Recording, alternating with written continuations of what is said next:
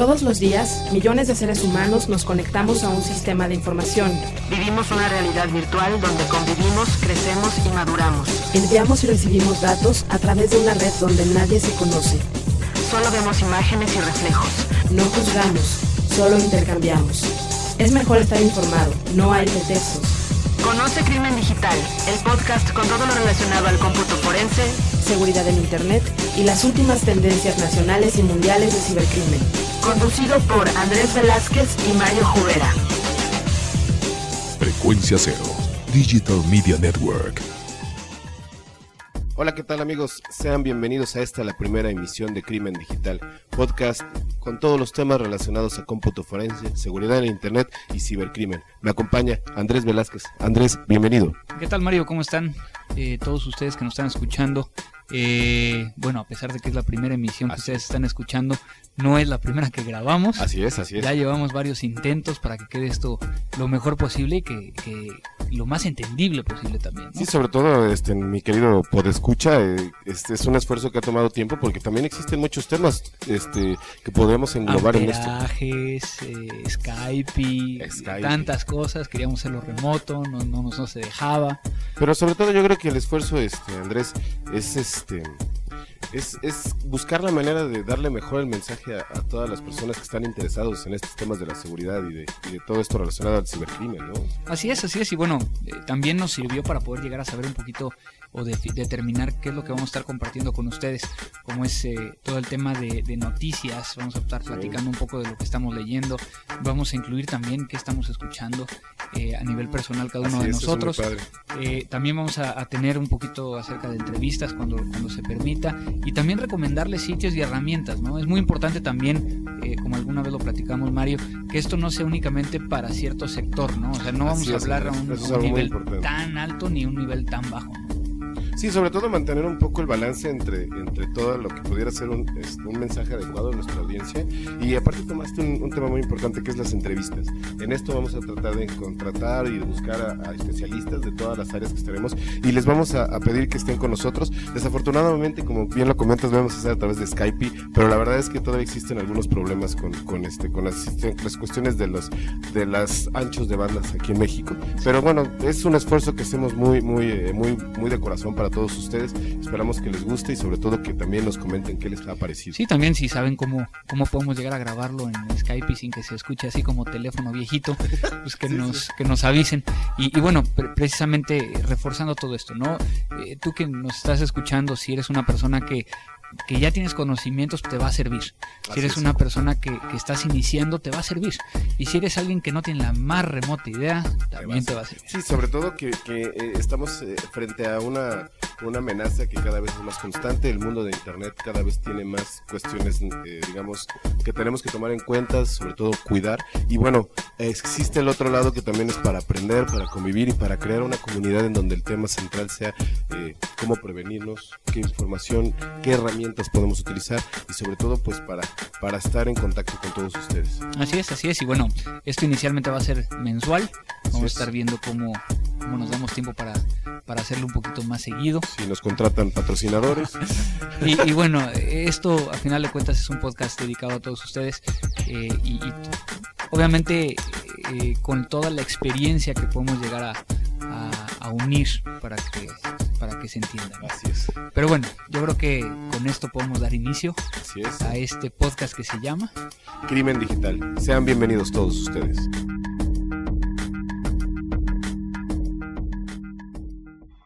Lo nuevo.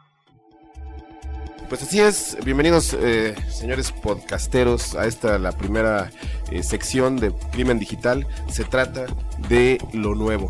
Eh, yo quisiera platicar con ustedes y poner sobre la mesa, aprovechando aquí el amplio conocimiento de Andrés, un tema que me pareció muy importante que ha aparecido a partir de, de últimas fechas, en donde nos dice que Estados Unidos y Rusia están negociando un acuerdo para evitar una ciberguerra.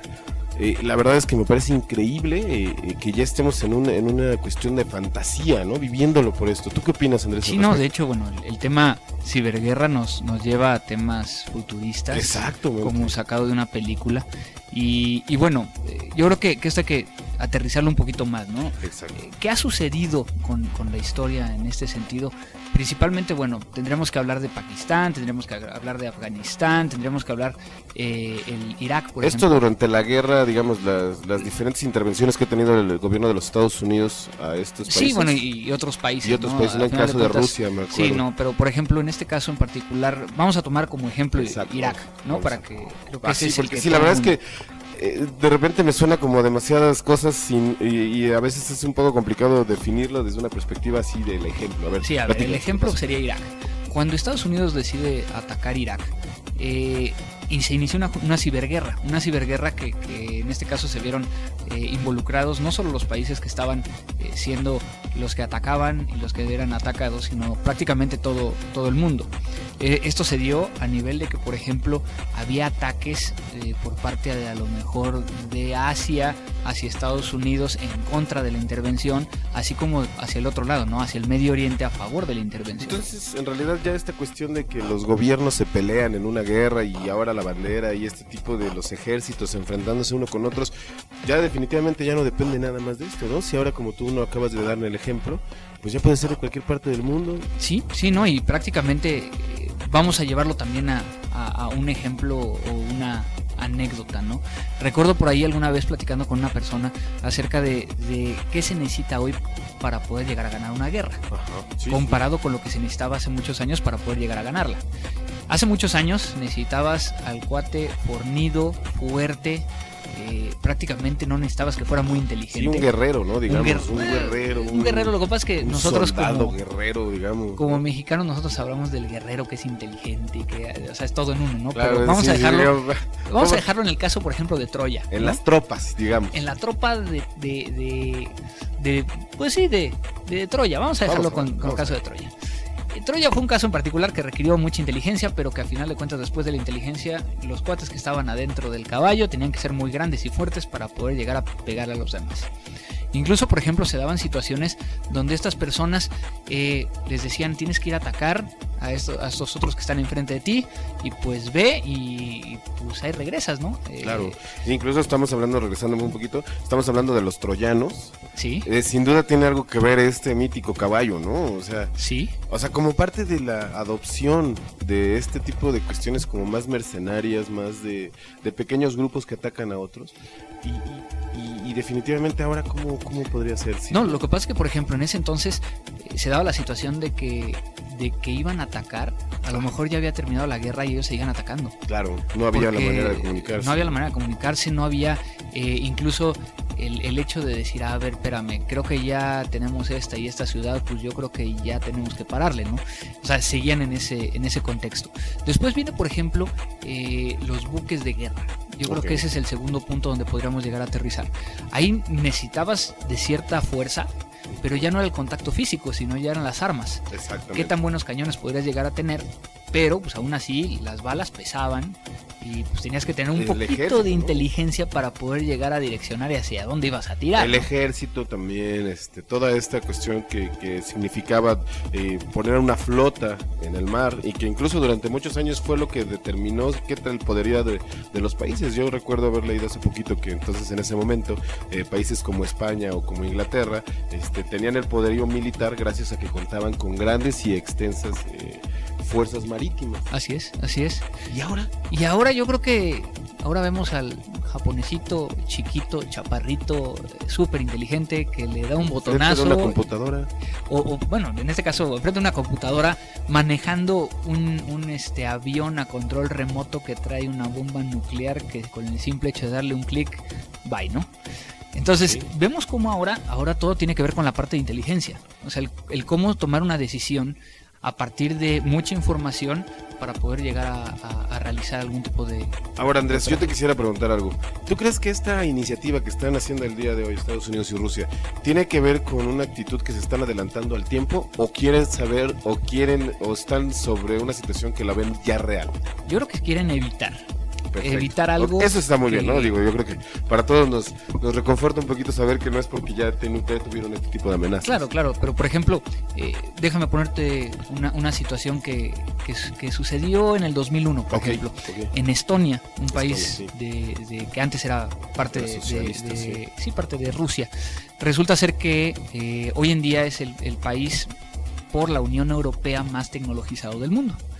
Entonces, allá prácticamente todo se hace por internet, todo está conectado a internet y demás. Eh, muy similar a lo que tenemos en Muy igualito es lo que te iba a decir. este, Para todos los podescuchas que nos están escuchando, sí, en algún momento existió algo que se llamaba Rusia. Eh, sí, sí, en algún momento existió algo que se llamaba Rusia. Eh, sí, se trataba de una, una, una- pues un bloque de muchos países. Así es. Eh, sí, sí, se derribó un muro. Eh, no crean que nada más es cuestión de los mitos. Sí, no, no. Y, y bueno, aquí Y re- continúan. regresando con este tema, eh, resulta ser que eh, fue parte de Rusia, después eh, se independizó, después fue ocupado otra vez por los rusos, o sea, han tenido idas y vueltas de los rusos. Y en el centro de, de la capital de Estonia existía eh, una estatua, una estatua del, del soldado ruso Ruso. caído. ok. Entonces decide el gobierno de Estonia mover esa, esa estatua a otro lugar porque pues ya no eran parte de Rusia, pero pues obviamente le iban a dedicar y ponerlo en un lugar donde, donde fuera acorde a las necesidades. Pues resulta ser que eh, la gente se vuelca en contra de ello. Caray. Pero a diferencia de lo que sucede en nuestros países, de que se van a la calle, calle. y bloquean y demás, sí. empieza una marcha o una forma de mostrar el desacuerdo vía internet. Muy parecido a Internet Necesario.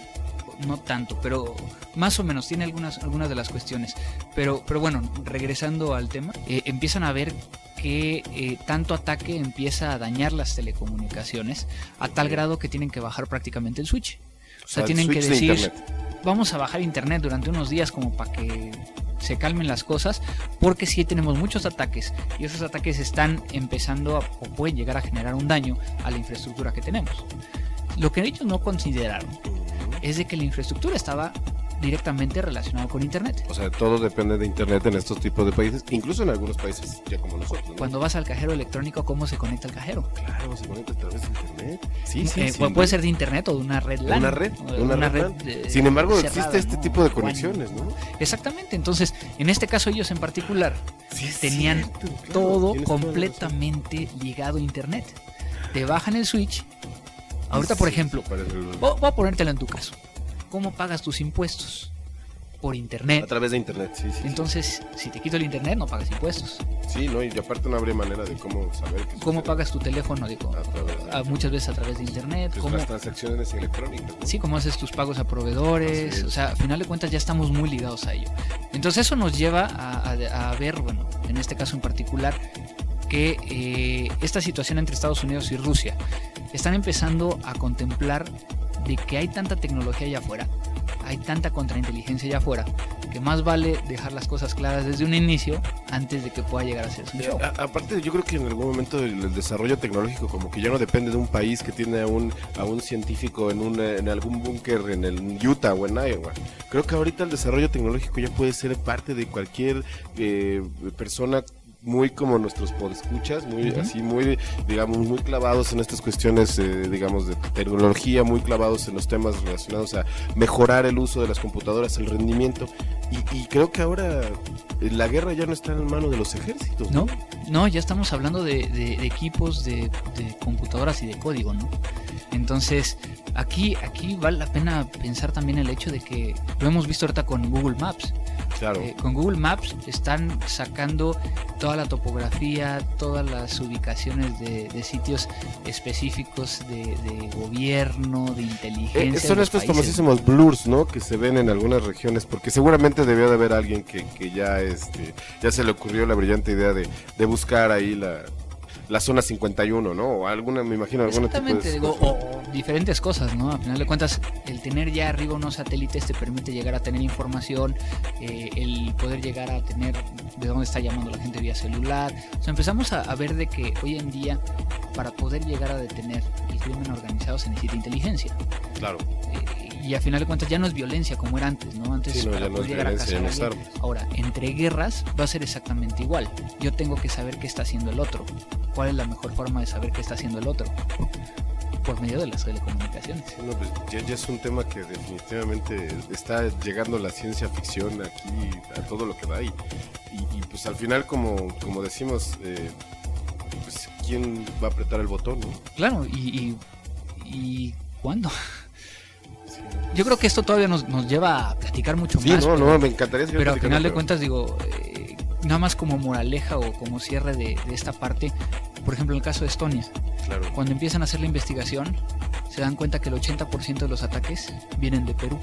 Ve, date cuenta. o sea, Perú, pero Sí, ¿por no, qué Perú? ¿y Perú, qué ¿por qué hace Perú? No, no, Perú no. está involucrado? Porque resulta ser que Perú, y con esto termino, es el país a nivel mundial que más cibercafés tiene. Oh, ok.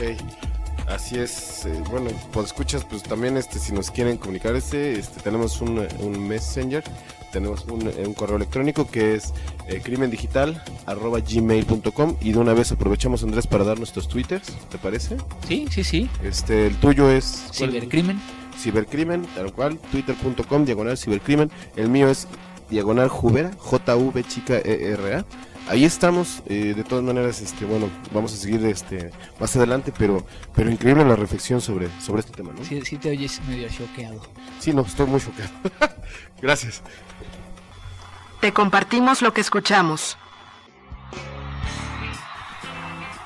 Y bueno, en esta sección vamos a estar escuchando y compartiendo con ustedes eh, alguna música que nosotros hemos encontrado y que nos ha llamado la atención. Sí, sí, sobre todo que, bueno, a veces en las largas jornadas de trabajo es importante tenerlos. Nos desestresa. Sí, claro, aparte es importantísimo, ¿no? O sea, Sí, sí, no, y en mi caso, bueno, que, que muchas veces me la paso viajando, este, pues es- eso que traigo en el iPod y que ando escuchando entre vuelo y vuelo en los aeropuertos, eh, para poder también aprender un poco de cada uno de los países que visito, ¿no? Sí, claro, claro. Pues a ver, Andrés, ¿qué nos traes el día de hoy? Bueno, yo les traigo el día de hoy un grupo brasileño, es un grupo de, de rock alternativo que fue creado en, en Belo Horizonte, Brasil en 1993. El nombre de ellos es Jota Quest. Jota Quest. Eh, inicialmente eh, inició como J Quest, eh, que bueno, venía de, de- de la persona que cantaba en Yamiroquai.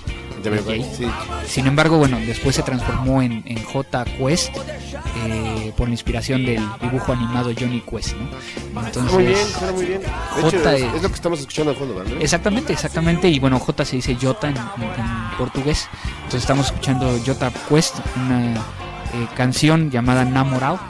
Eh, esta salió en, en su primer single de CD llamado Discoteca Pop Variada. Que, que bueno, esta es una de las canciones más importantes de esta banda. Y estamos escuchando la versión de MTV, eh, el disco MTV Audio. la, oye la pachanga luego, luego, ¿no? La característica del brasileños. sabor y en, y en la capacidad musical. Muy bien, pues escúchala. Este, aquí se la recomiendo, Andrés. ¿Cómo se llamaba otra vez el grupo? Es Jota Quest, la canción Namorado. Muy buena rola.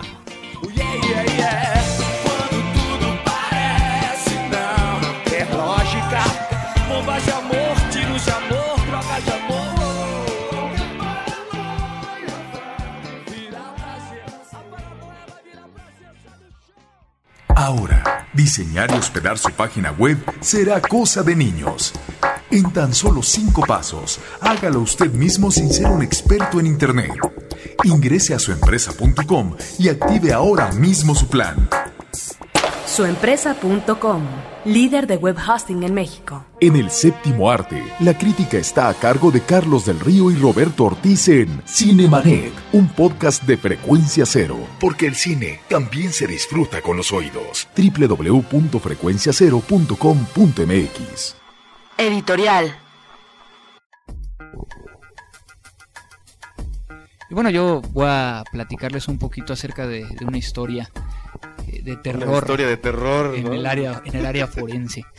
Eh, pues efectivamente hace ah, hace algunos meses digo, eh, apareció por parte de Microsoft es una iniciativa que que nació directamente desde Hong Kong Ok. uno de los de los programadores eh, no de la aplicación sino que estaban dentro del área de investigación eh, eh, no voy a decir su nombre completo, vamos a decirle Anthony. eh, Perfecto, Anthony, es- está muy ese es- bien. Eso es su nombre. Sí, porque sería más in- fácil, ¿verdad? Sí, ese es su nombre acá en- de este lado. Sería más fácil porque si no el otro es... Bueno, poco- resulta ser que a Anthony se le ocurrió crear una, una herramienta que permitiera ayudarle a, la- a los policías, a la fuerza pública, el poder llegar a hacer una adquisición de evidencia de un sistema en vivo.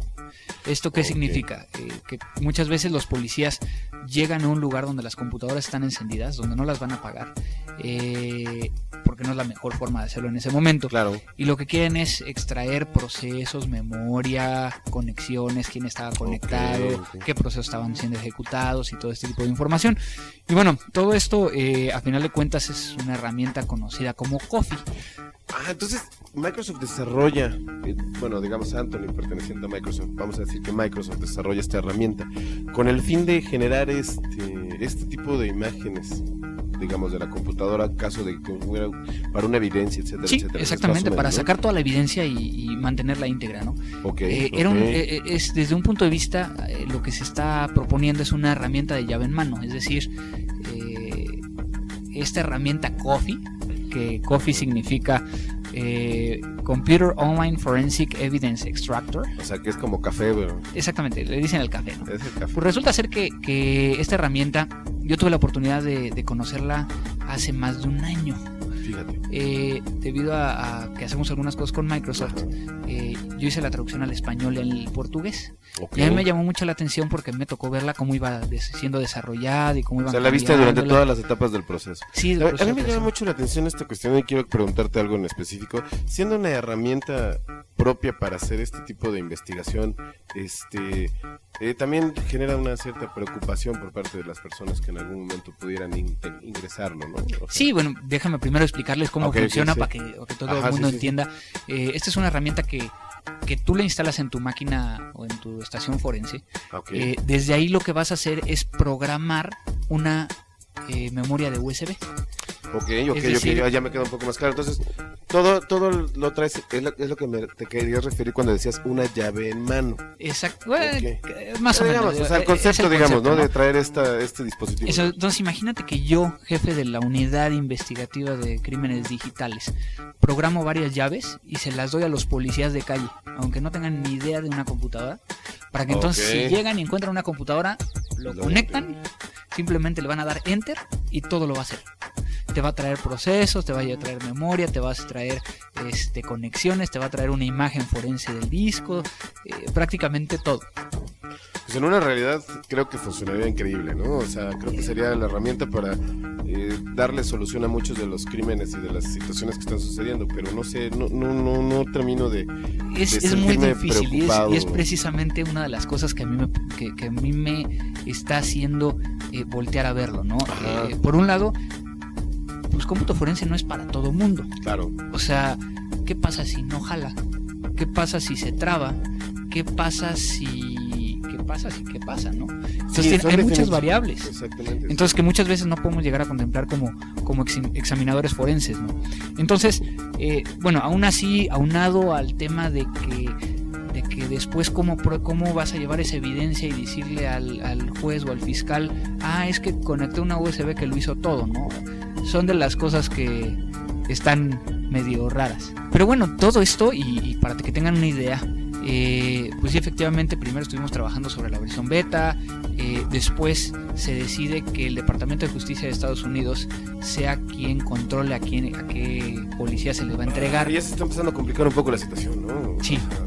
creo O sea, que ya no es para todo mundo, no es una cuestión que puedas llegar a Sobre comprar. todo que, bueno, Microsoft eh, desarrolla esta herramienta con la finalidad de, de- de ser la mejor de las ayudas, para, el- o sea, para para ayudar a la la fuerza policía, para pública. ayudar a la policía, a la fuerza pública, pero ya creo que empieza a complicarse, ¿no? Sí, porque entonces cuando empiezan a ver de que van a tener un, un protocolo de cómo lo van a distribuir y un registro de a quién se lo distribuyen, resulta ser que eh, deciden hacerlo por medio de dos organizaciones en Estados Unidos. El eh, National White Coll- Collar Crime Consortium eh, y el Departamento de Justicia de Estados Unidos. Resulta ser que en un evento el año, el año este año, todavía este año, eh, Sí, en este año estamos Microsoft, en diciembre todavía. en un evento llamado Digital Crimes Consortium, eh, que es un, un evento muy interesante porque se reúnen las policías de principalmente todo el mundo, algunos representantes con, bien. por ejemplo, la gente de Facebook, la gente de MySpace, la gente de Hotmail, para que entonces haya un poco así de saber quién está atrás del otro lado y si necesitas ayuda poder llegar a cooperar. ¿no? Eso suena muy bien, porque digo, por lo general no sabíamos que eso sucedía. No, pero esas son de las Muy cosas que, que están sucediendo. Y, y bueno, ahí fue donde, donde dieron por primera vez oficialmente el release de esta herramienta. De coffee. Al mes se encuentra esta herramienta en un torrent donde todo mundo podía llegar a bajarlo. O sea, eh, este, querido, pues escucha si usted este, nos acaba de sintonizar o se- se le adelantó el, el- el podcast, estamos hablando de Coffee. Eh, Andrés nos dejó otra vez de nuevo en shock con esta noticia referente a esta herramienta de cómputo forense, en donde nos explica que después de su desarrollo, que aparece en un torrent. Exactamente. Como dirían, cómo, como, como estábamos platicando un día con unos cuates gringos, este, pues se les cayó el café. Sí, ¿no? Pues, O sea- les digo, yo lo diría de otras muchas maneras, ¿no? Pero No, pero lo que pasa es que la herramienta es el coffee, entonces sí, el ¿no? café. se les pues, derramó ya. el café por todos lados. Y entonces, bueno, esto, esto eh, llegó a manos de, de prácticamente muchas personas. De hecho, todavía al día de hoy eh, que estamos grabando este, este podcast, eh, se encuentra por ahí en, en un torrent.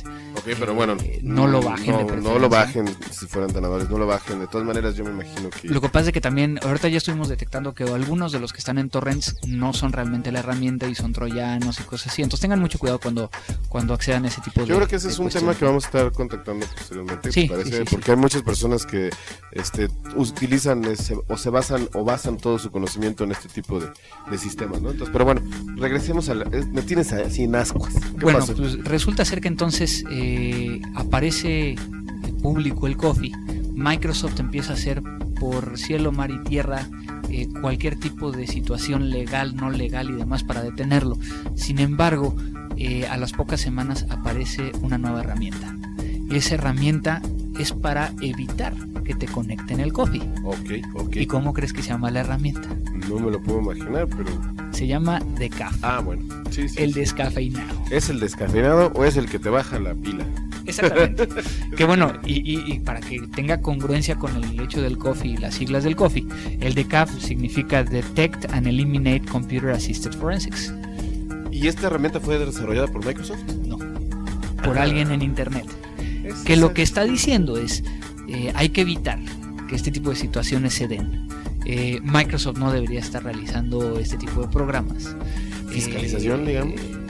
Más, lo que pasa es que Microsoft no la usa, quien lo usa es la policía, ¿no? Y las fuerzas públicas. Pero bueno, también estamos de acuerdo en que muchas veces tienden a haber ciertos elementos ahí este, medio turbios en el desarrollo de las investigaciones. Sí, entonces, bueno, ah, va a depender mucho de cómo se haga la investigación, ¿no? Pero en este caso aparece el DECAF, eh, se hace todo un show alrededor de Microsoft, cómo pudo llegar a ser posible que haya dejado salir y que no tuvo control de, esa herramienta. Por el otro lado, aparece una herramienta que puedes llegar a bajar, la instalas en tu máquina y lo que te va a permitir es llegar a detener la ejecución del coffee en caso de que se ejecute llamada de CAD. Pero todavía la historia no termina aquí. Ok, es lo que te iba a preguntar. Y, y, y, bueno, esta herramienta está también está en el mismo lugar, en el mismo sistema. No, no, no, o sea, esto, o sea, ah, ¿cómo, cómo conseguir el DECAF? Ajá, el DICAF. Lo bajas de una página que se llama DECAF.me, ¿no? Pero bueno, ahorita ya no está disponible. Ok, no, pues seguramente, digo, ahí. No, déjame explicarte a el ver, por qué. platícanos, en la siguiente parte. Resulta ser que muchas personas bajaron el DECAF para tratar de ver si lo tenían en su máquina. Lo que no sabían es de que el DECAF hace una conexión de regreso a esta página de CAF.me. Ok, entonces sabía. Y resulta ser que eh, a estos últimos días ya no existe o ya cerraron la página de CAF.me. Y lo que pusieron ahí es, señores, esto fue únicamente para darles a conocer que tenemos un gran problema de seguridad desde el punto de vista forense, desde el punto de vista sí, investigativo, y desde el punto de vista de seguridad. Sí, sí, sí. ¿Por qué estamos bajando cualquier tipo de idioteces de internet para tratar de protegernos o demás? Estoy de acuerdo, sobre todo, ¿sabes por qué? Es como una especie de, de esto de lo que venía después de las fábulas, ¿no? Este, en este caso como la anécdota o en este caso la, pues no sé cómo llamarlo. pero considero que también hay muchas veces que nosotros instalamos lo que escuchamos y que nos parece interesante, pero sin embargo no es algo que realmente necesitemos. Exactamente. Pero aquí, aquí va mucho más. O sea, de hecho, ahorita, si tú bajaste el, el de CAD, lo quieres ejecutar, te dice Game Over. Game Over y te pone una leyenda diciendo, oye, esto a final de cuentas este, fue para poder llegar a ser del conocimiento, que esto no debería de suceder de esta manera. O sea, ya se están metiendo incluso con tu máquina. Oye, y en este caso las personas que desarrollaron DICAF, este, ¿no estarán de alguna manera como eh, ahorita este, diciendo o arrepintiéndose de lo que sucedió o bajo la presión de alguna, de alguna autoridad o del mismo Microsoft? No, ahora lo que están haciendo es dentro de la página de, de CAF, es si te interesó nuestra herramienta, ahora no la puedes comprar. Oh, Entonces ya tiene una base de datos de las IPs de donde lo bajaron. Tiene una base de datos de quién lo está ejecutando. Tiene una base de datos de cautivos de las personas que O ya sea, lo instalaron tienen- y que a lo mejor regresan a su página. Entonces, esto ya va a un punto donde, bueno, al final de cuentas hasta, para que tengan una idea de cómo se empezó a transgiversar todo esto, hablan de Jesús en el mensaje y de que Cristo y que quién sabe qué tantas cosas. O sea, está muy interesante cómo, cómo lo manejan, ¿no? Ok, es que lo que pasa es que hay muchos elementos mezclados. Es muchas, muchas cosas en uno. ¿Y sabes cuál es la última? Que, que era lo que estaba yo leyendo ahorita que estaba yo platicando. Ajá, sí, sí, que Eh, platicando. que a final de cuentas ya apareció una página donde te dice cómo reactivarlo. O sea, cómo hacer que ya no te diga game over, sino que realmente siga funcionando. Haciendo un pequeño truco dentro de, de la misma máquina, ¿no? Entonces, Al final, al final eh, el tema eh, podría este, darnos un poco más para más. En realidad yo lo que quiero poner, preguntarte a ti Andrés es, ¿realmente consideras que es una buena idea que se desarrolle Coffee, que se entregue a las autoridades y aparte consideras que es válido el, eh, el- en este caso el, el, el discurso que tienen las personas que desarrollan el CAF? ¿O Yo- yo creo ¿Cuál es tu no. opinión así, digamos? Mira, a final de cuentas, por un lado, eh, una herramienta como, como Coffee, una herramienta de llave en mano, ayuda, más Ok. no es la ley. O sea, algo que, que- que tenemos que entender en, en el tema de delitos informáticos es de que tenemos nosotros como examinadores forenses saber qué estamos haciendo. Claro. O sea, no puedo llegar a mandar a alguien y decirle conéctalo y hazlo porque entonces la cadena de custodia puede llegar a verse eh, modificada o puede, pudo llegar a haber hecho algo que no mantenga la integridad de la evidencia. O sea, hay muchos factores que, que te generan ahí algún problema. Y, y vuelvo al punto donde si a lo mejor eh, conectas el coffee lo ejecutaste y tenía, no el de CAF, alguna herramienta que evite que monte o evite que haga algo en particular y no lo detectas en ese momento, podría llegar a estar alterando evidencia. Ok. O sea, va a haber muchos factores donde Eh, sí, sí. va a haber muchos factores Y donde aparte no. la regulación, ¿no? Que bueno, en este caso eh, sabemos que tú eres una persona que está muy apegada a esta cuestión de, de regular mucho el uso de, de estas nuevas tecnologías y creo que todavía no existiría algo. va a ser muy difícil y, y- y es algo que yo he peleado mucho, eh, incluso con lo mismo Microsoft, he peleado también eh, con algunas otras eh, compañías de software que lo que buscan es poder llegar a automatizar el proceso forense. Yo creo que es muy difícil poder llegar a automatizarlo porque imagínate, si yo coloco ese, ese, esa memoria, ese pendrive, saca toda la información para que me aviente un reporte que no puedo interpretar, ¿cuál es el valor? Y sobre todo porque no existe, ¿no? Hay muchas variantes que determinan o no una evidencia en- y en este caso electrónica me imagino que debe haber muchísimo más variantes. Claro, claro. Entonces, bueno, todo esto, todo esto y más vamos a estar viendo en, en los próximos años. De que sí, lamentablemente estamos viendo cómo se piensa. O sea, por un lado tenemos el desconocimiento de esta área y por el otro lado estamos viendo a gente que quiere ya automatizarla para que no lo hagan humanos. Entonces creo que no podemos ir para ninguno de los Coffee, dos, ¿no? entonces desde nuestra perspectiva, entonces este, Coffee es una herramienta que fue una buena iniciativa, pero que como siempre este, tiene un proceso de maduración, ¿no? Eh, Digamos que todavía está Sí, sí, yo creo que sí.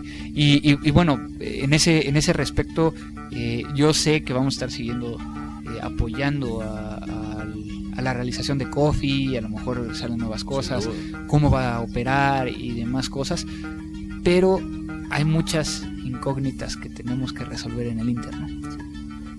Digo, entonces vamos a invitar a todos los podescuchas también que si tienen preguntas sobre Coffee o sobre DICAF. Y sobre todo, bueno, también este eh, decirles que estaremos siguiendo este caso. Andrés, me imagino que, que tienes un especial este, interés, ¿no? En ver qué sucede. Sí, porque al final de cuentas mi versión en español nunca salió. No, no, no. Entonces sigo esperando de autor. No, no, no, digo, eso no, no, No, tiene no nada cierto. que ver, pero, pero a final de cuentas, este, es algo que también estoy peleando, ¿no? El hecho de que la herramienta no, sal- no salga únicamente en, en inglés, sino también en, en el idioma español para todas las situaciones que tenemos en América Latina, ¿no? Claro, no, pues adelante y pues estaremos al pendiente de esto de, Cof- de Coffee y de DICAF. Te compartimos lo que escuchamos. Bueno, en esta sección que me tocó a mí hablar sobre lo que estoy escuchando, eh, quiero recomendarles a una banda orgullosamente del Estado de México, mexicana. Se trata del señor Mandril. A Andrés le gustó mucho. Sí, estuvo muy bueno. Este, la verdad es que qué bueno que le haya gustado. Mira, este, Estuvo mejor que la que propusiste la vez pasada, que, que, dije eh, que que no. Trocker en ese momento con el DJ.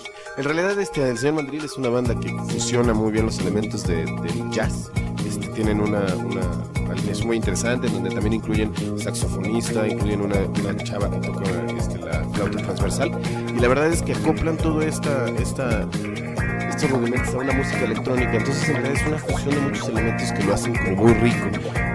Sí, en, en mi caso particular yo siento que es como, acid jazz con lounge, lounge con punk y a veces como que le ponen medio bossa nova. ¿no? Así es, en realidad lo que están buscando estos chavos del señor Mandril es eh, y, este, trabajar, en este caso, en este caso en, en una escena independiente que, que, pues, a veces es un poquito rock, a veces es un poquito jazz, a veces es un poquito de De tal manera ellos están firmados con Discos Intolerancia, de tal manera hace aproximadamente menos de un mes este, sacaron estuvieron haciendo una serie de showcases para hacer una serie de festivales en Europa. Entonces pues bueno esta canción se llama se llama Ochentas. Es una canción eh, que tiene un poco la cuestión del funk ochentero y pues bueno aquí se las dejamos. Este es el señor Mandril. Espero que les guste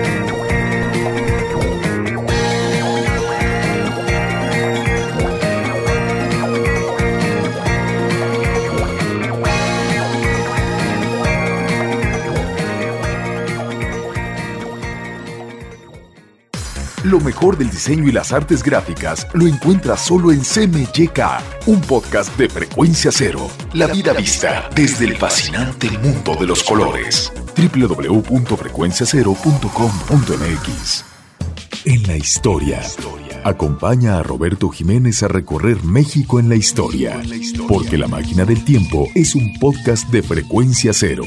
www.frecuenciacero.com.mx Recomendación de sitios y herramientas en Internet. Así es, Andrés. En esta ocasión entramos a una nueva sección en donde se llama Herramientas y una pequeña recomendación sobre los principales sitios que estamos utilizando y que estamos navegando. En esta ocasión me gustaría empezar a mí. Este, Adelante, te, voy a, voy presumir. Este, Adelante. fíjate que tengo una herramienta muy interesante. Es un sitio en internet que se llama tufer.com. Es, eh, es algo muy sencillo, eh, simplemente es para eh, re- de realizar eh, twitters en una línea de tiempo, es decir, puedes programar tus twitters para que aparezcan en el horario y en la fecha en la que tú más... eh, Ok, que Entonces. Es, es como para como para qué me serviría. Pues mira, en realidad tiene muchos usos. En el caso de que, de, que tú quieras, por ejemplo, dar una noticia que va a ser, eh, digamos, en, días posteriores y que por cuestiones de viajes o incluso por cuestiones de horarios, este, lo puedes programar para que de todas maneras todos tus followers se den cuenta de, lo que va a suceder y sobre todo que también estén al pendiente. Esto también te voy a decir, sirve mucho también para las cuestiones de, eh, no sé, si quieres avisarle a alguien que vas a hacer, no sé, vas a presentar un examen o a alguien que quieres, etcétera, etcétera. Tiene muchos usos, es muy sencillo. Es como si estuvieras todo el tiempo conectado. Exactamente. Digo, en tu caso, seguramente siempre estás conectado, ¿no? Eh, Muchas veces estoy conectado, pero este. Entonces me queda, me queda claro. Entonces si quiero, si quiero llegar a programar a lo mejor mañana a las 8 de la mañana, quiero que pongan que voy a estar eh, a lo mejor regalando algo o... O si no, simplemente decir el domingo nos vemos en la carrera de la amistad en Reforma.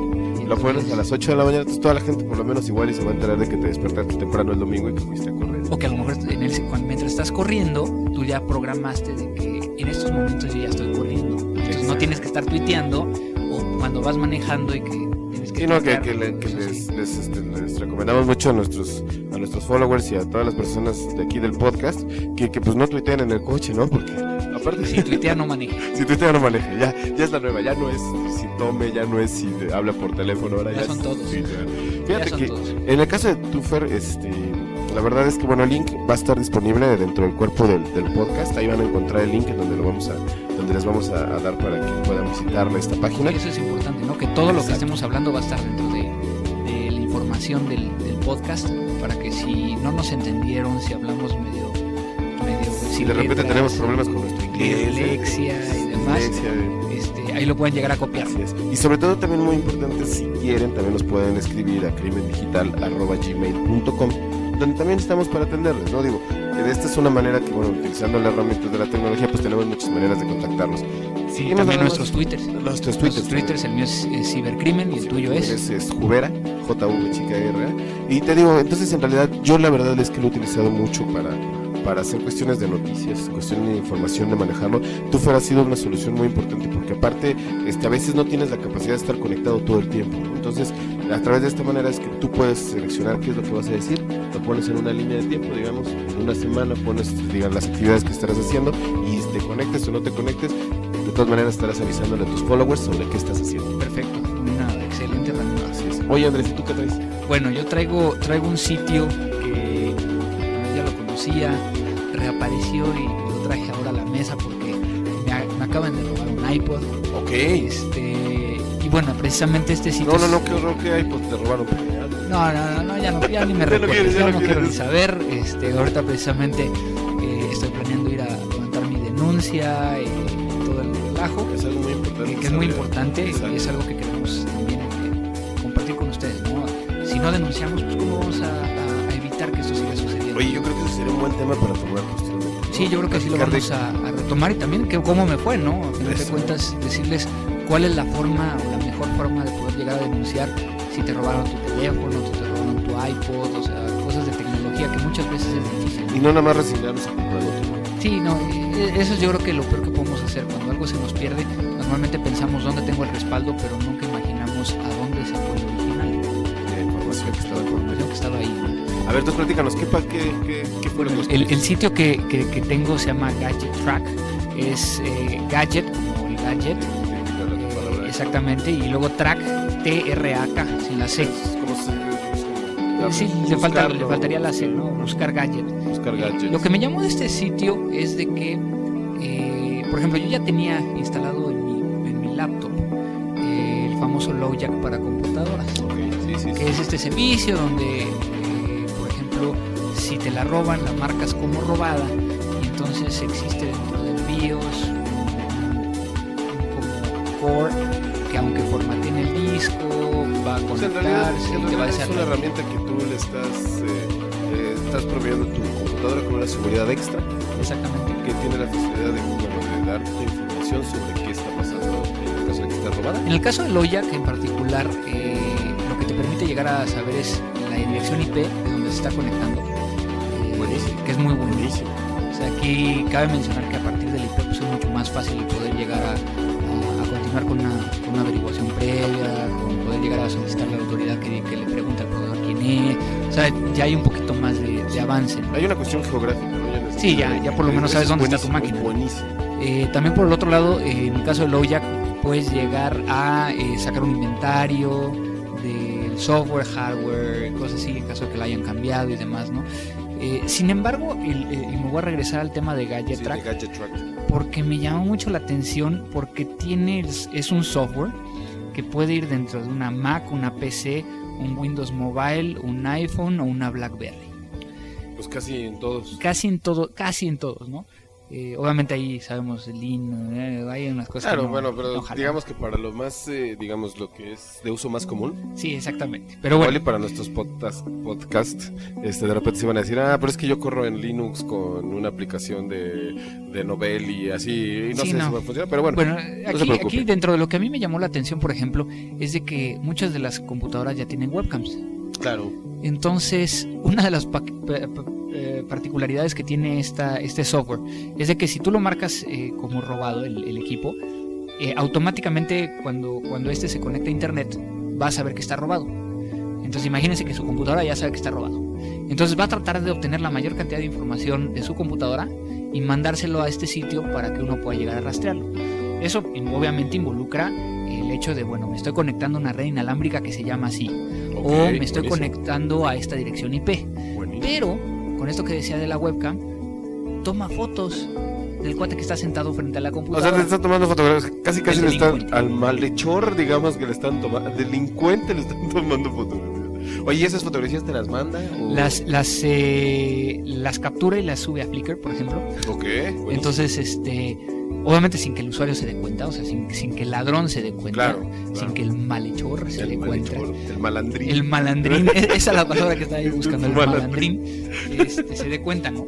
Pero, por ejemplo, esto nos, nos brinda la posibilidad de llegar a, a activarlo de una manera muy sencilla. Es un software, lo bajo, lo pago y automáticamente si me lo robaron, lo reporto como robado desde otra computadora y me empieza a dar toda esta información. es- siempre es recomendable, ¿no? Para todos los usuarios que aparte cada vez somos más móviles, este, tener este tipo de herramientas, ¿no?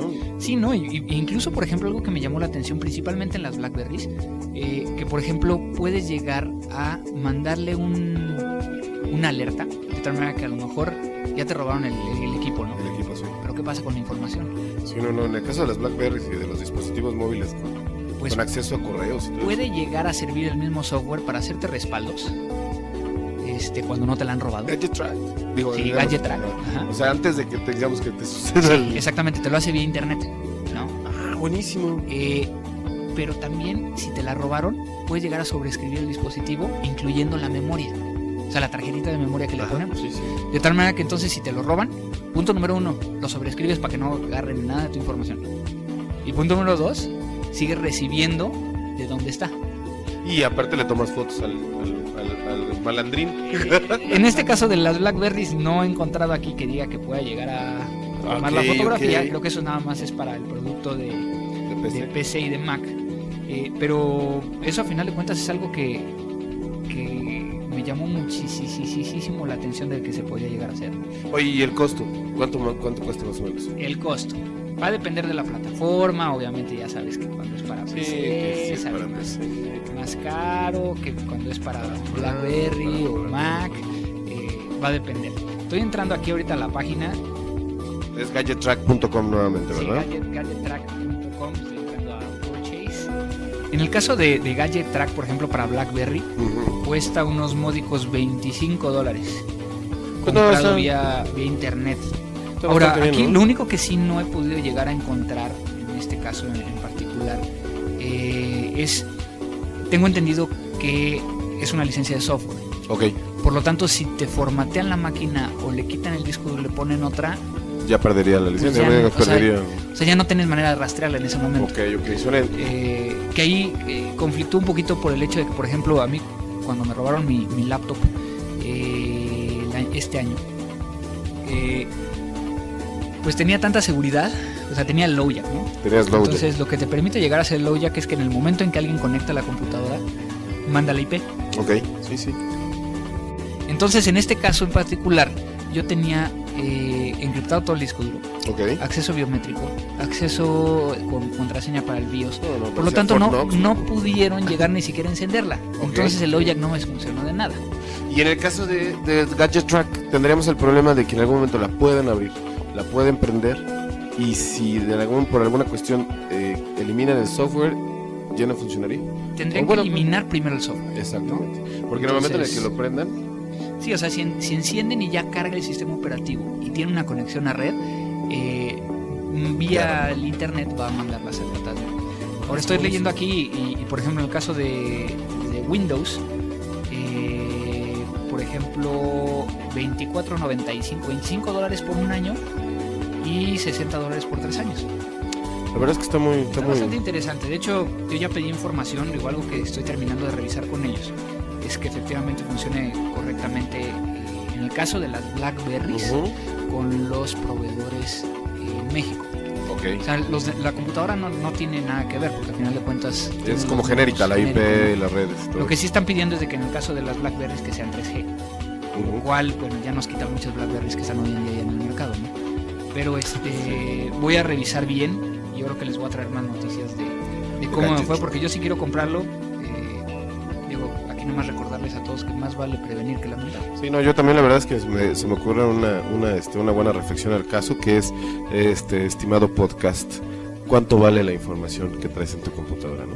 Así ¿Cuánto es. vale? Si le puedes es. poner un precio, pues bueno, 24 dólares o lo que sea, este, digo, creo Nada que más la será- información, también el teléfono, ¿no? A lo El mejor teléfono. salió muy caro. Finalmente, nada más aquí como comentario acabo de leer que puedes llegar a mandarle un mensaje al, al ladrón de la. BlackBerry. Le mandas un mensajito y que aparezca en la pantalla, regrésame a mí. Regrésame mi teléfono, por favor. nada más que no hay que hacer amenazas este, de muerte porque entonces ya es un delito. Sí, exactamente. Siempre hay que mantener en eso, que también es algo que vamos a platicar, pero recuerda Gadget Track. Gadget Track y también lo va a estar ahí dentro de, del URL. Muy, muy bien está, muy padre, ¿eh? me pareció muy interesante, muy barata y pues bueno, al final es una manera más de estar protegidos en esto que es este, lo que está sucediendo todo el tiempo, ¿no? En los temas del cibercrimen. Así es, así es. Bueno, entonces yo creo que con esto nos despedimos Así de es, este primer podcast. podescuchas. Finalmente, por favor, que este ya sea el último. Esperemos que esta sea la última ya, versión. ya la última versión del 1. Este nos salió todo muy, muy fluido, muy esquematizado por todas las veces que lo hemos hecho. Y este y pues los invitamos a escucharnos el próximo Claro. mes en este, en este podcast dedicado a ustedes. Y también recordarles que nos escriban a, a crimendigital.gmail.com para poder llegar a, a contestar sus preguntas. ¿no? La idea es. también es, es interactuar con todos ustedes. Preguntas, comentarios, quejas, sugerencias. También estamos en, el, en los twitters, que es Cibercrimen. Cibercrimen y Jubera, que es el mío. Eh, estamos para, para sus órdenes. Este, no, no dejen de escribirnos, no dejen de hacer este, este podcast. Y yo creo que lo más importante que, que ahorita nos envíen, si les gustó, si no les gustó, qué ¿no? ¿Qué les si, A lo único que no podemos cambiar son a los locutores. este, si le ponen, que me pongan más graves, que le pongan más agudos, no sé. Todos los elementos también si conocen algunos softwares interesantes para este, hacer este Por eh, favor, compresión si de audio, sabe- si estarían alguien buenísimos. sabe cómo hacerlo vía Skype, porque si no va Ah, a ser sí. un calvario. Pero muy bien, muchísimas gracias. Gracias Andrés por estar en No, al esta contrario a ti. Mario, y pues gracias a ustedes que nos están escuchando. Muchas gracias. Esto fue Crimen Digital.